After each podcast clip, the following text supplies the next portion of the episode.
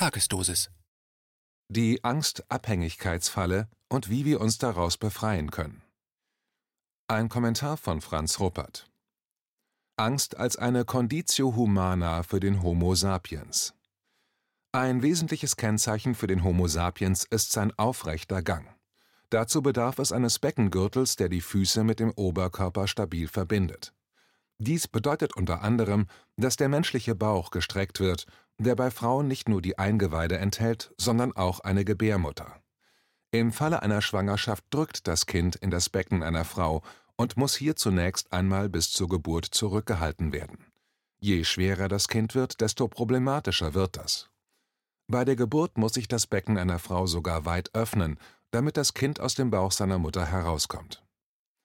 Der aufrechte Gang führt dazu, dass die Tragezeit mit 266 Tagen möglichst kurz gehalten wird.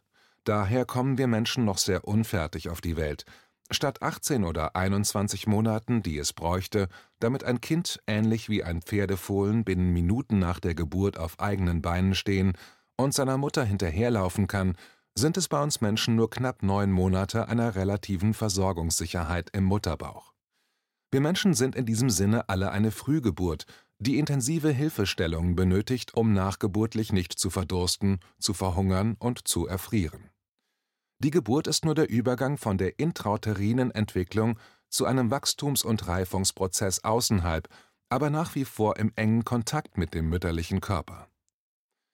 Der Austritt aus dem Mutterkörper bringt ein enormes Risiko für ein Neugeborenes mit sich.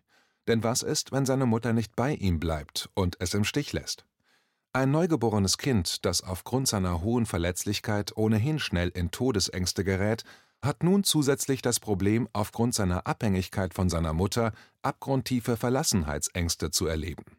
Seine biologische Fixierung auf seine Mutter erfährt es als fundamentale psychische Abhängigkeit von ihr. Es ist psychologisch gesehen die mütterliche Grundaufgabe, ihrem Kind seine existenziellen Todes- und Verlassenheitsängste zu nehmen. Das gelingt ihr nur dann gut, wenn sie selbst die Ängste aus ihrer eigenen Kinderzeit überwunden hat und zu einer psychisch reifen Erwachsenen geworden ist. Das ist leider vielfach nicht der Fall. In Gesellschaften, in denen Menschen sich auf vielfältige Weise gegenseitig in Partnerbeziehungen, in der Welt der Ökonomie und der Politik traumatisieren, ist auch das Mutter-Kind-Verhältnis von Lieblosigkeit, Vernachlässigung und Gewalt durchdrungen. Die Kinder können sich dann bei ihren Müttern nicht sicher fühlen.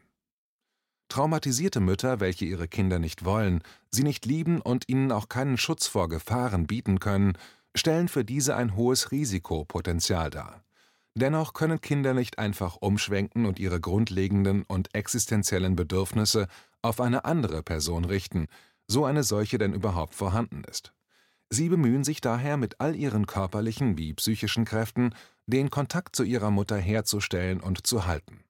Sie reduzieren dafür zur Not zum Beispiel ihre Bedürfnisse und hören auf, ihre Angst, Wut, Trauer und Schmerzgefühle zum Ausdruck zu bringen. Je älter es wird, desto bewusster bemüht sich ein Kind darum, seiner Mutter, die auf der realen oder emotionalen Flucht vor ihm ist, nicht zur Last zu fallen. Es versucht vielleicht sogar seinerseits, seine ängstlichen Mütter zu trösten oder seine wütenden Mütter zu beruhigen. Häufig wird das dann sogar zu ihrer Lebensaufgabe. Mütter und Kinder sitzen oft lebenslang in einer Angstabhängigkeitsfalle.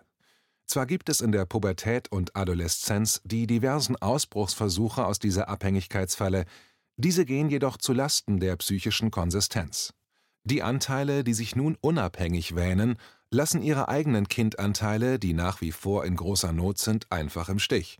Sie gehen dann in ihrer Realitätsferne wiederum leicht solche Beziehungen ein, in denen sie das Elend ihrer frühen Kindheit unbewusst erneut inszenieren. Angst reduziert die Handlungsalternativen. Erlebt ein Mensch Angst, wird in seinem Organismus der Stressmechanismus in Gang gesetzt. Sein Gehirn reagiert so, dass der gesamte Körper mit Stresshormonen überschwemmt wird, die ihn auf Flucht- und Kampfreaktionen vorbereiten. Nach dem Motto Lieber einmal zu viel Angst gehabt als einmal zu wenig, weil das tödlich enden kann, sorgt ein allzeit bereites biopsychisches Angstsystem dafür, dass Menschen sehr schnell in Unruhe und Panik geraten können und sich auch nicht so schnell wieder beruhigen. Diese Stressreaktion wirkt sich negativ sowohl auf das Verdauungs-, das Sexual- wie das Immunsystem aus. Chronischer Stress ruft schließlich mannigfache körperliche Symptome hervor und kann schließlich sogar zum Tode führen. Daher ist die Frage, was aus solchen Stresssituationen wieder herausführt. Es ist einerseits das Erkennen, dass die Gefahr gar nicht vorhanden oder schon wieder vorbei ist. Andererseits können Gefahrenabwehr und Schutzmaßnahmen zur Beruhigung beitragen. Für uns Menschen ist es ein wesentlicher Beruhigungsfaktor, dass wir uns innerhalb einer Gemeinschaft sicher und geschützt fühlen. Hierzu können auch Väter und gestandene, auch psychisch erwachsen gewordene Männer viel beitragen. Ideal wäre es, wenn ein erwachsener Mensch selbst in der Lage ist, Gefahren zu erkennen, sie richtig einzuschätzen und sich selbst schützen zu können. Da jedoch der innere Alarmzustand das Denken verengt, gelingt das nicht allen Menschen.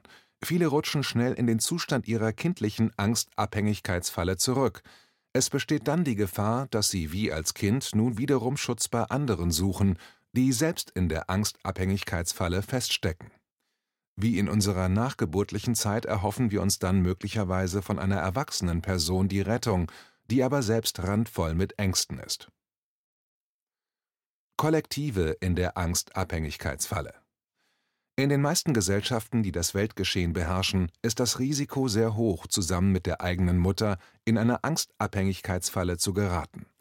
Daher hängen solche Gesellschaften insgesamt in vielerlei Angstabhängigkeitsfallen fest, Sie haben Angst vor allem Möglichen, vor Krankheiten, vor sozialem Ausschluss, vor Arbeitslosigkeit, vor dem Zusammenbruch des Geldsystems, vor einem Krieg, wobei das meiste das Werk des Homo sapiens selbst ist in der Hoffnung, aus existenziellen Abhängigkeiten herauszukommen. Es gibt dazu dann zahllose Heilsversprechen und Menschen, die sich als Retter für alle aufspielen. Sie verschlimmern mit ihren vermeintlichen Erfolgsrezepten die Situation noch weiter. Vor allem auch deshalb, weil sie die Sicherheit in äußeren Systemen suchen: Geld, Waffen, Strafjustiz und Gefängnisse, Kontrolle und Überwachung, Medikamente, Operationen, Bestrahlungen. Und die Innenwelt von uns Menschen ignorieren oder trickreich mit Moral und Bestrafungen zu manipulieren versuchen. Weil durch all diese institutionellen wie ideologischen Systeme die ursprüngliche Angstabhängigkeitsfalle aus der Kindheit nicht adäquat aufgelöst wird, die den meisten Menschen auch nicht bewusst ist, sind alle gesellschaftlichen Versuche, für Schutz und Sicherheit zu sorgen, auf Sand gebaut und brechen wie Kartenhäuser früher oder später wieder zusammen. In Deutschland zum Beispiel hat das Versprechen, ein tausendjähriges Reich zu schaffen, schon nach zwölf Jahren seinen Niedergang erlebt. Weder die Wissenschaft noch die Ökonomie oder die Politik, die nur auf das Äußere ausgerichtet sind, sind in der Lage, die grundlegenden Ängste der Menschen zu beruhigen. Sie heizen sie durch ihre Aktionen noch immer weiter an. Angst und Corona Corona ist ein gutes Beispiel dafür, wie einmal geweckte Ängste nicht mehr so leicht zu beruhigen sind. Abstand halten, Masken tragen, Lockdown, das Reden von steigenden Infektionszahlen sind wie Brandbeschleuniger, die in das biopsychische Angstsystem von uns Menschen geschleudert werden. Selbst die Impfung, die damit als vermeintliche Rettung vor Covid-19 legitimiert werden soll, wird niemandem mehr ein wirkliches Sicherheitsgefühl vermitteln, sondern zusätzliche Ängste über mögliche Risiken einer solchen Impfung befördern. Ähnlich wie bei einer traumatisierenden Mutter-Kind-Situation sind es hier die vermeintlichen Erwachsenen in Führungspositionen, die selbst voller Ängste sind und sogar gezielt Panik verbreiten. Jetzt soll dann die in Angst und Schrecken versetzte Bevölkerung ihre psychischen Kräfte nicht nur dafür mobilisieren, um die eigenen Eltern vor dem angeblich drohenden Tod zu schützen, sondern sie soll sogar noch den Menschen in den politischen Führungsämtern durch ihre Selbstkasteiung dabei helfen, dass sie vor lauter Angstmacherei nicht komplett durchdrehen und die zweite und dritte Welle inszenieren. Wie kommen wir da wieder heraus? Zum Glück gibt es mittlerweile genügend Klarheit darüber, dass dieser Coronavirus kein Killervirus ist, dass der PCR-Test keine Infektionen messen kann und daher auch keine akute Erkrankungsgefahr für die allermeisten Menschen besteht. Man kann sich also getrost einer Vielzahl von kompetenten Menschen anschließen, die nach einer anfänglichen Schocksituation ihre geistige Klarheit wiedergefunden haben. Wichtig ist allerdings, dass diejenigen, die jetzt wissen, was es mit Covid-19 auf sich hat, ihrerseits nicht Angst und Panik verbreiten und weitere Verunsicherung erzeugen.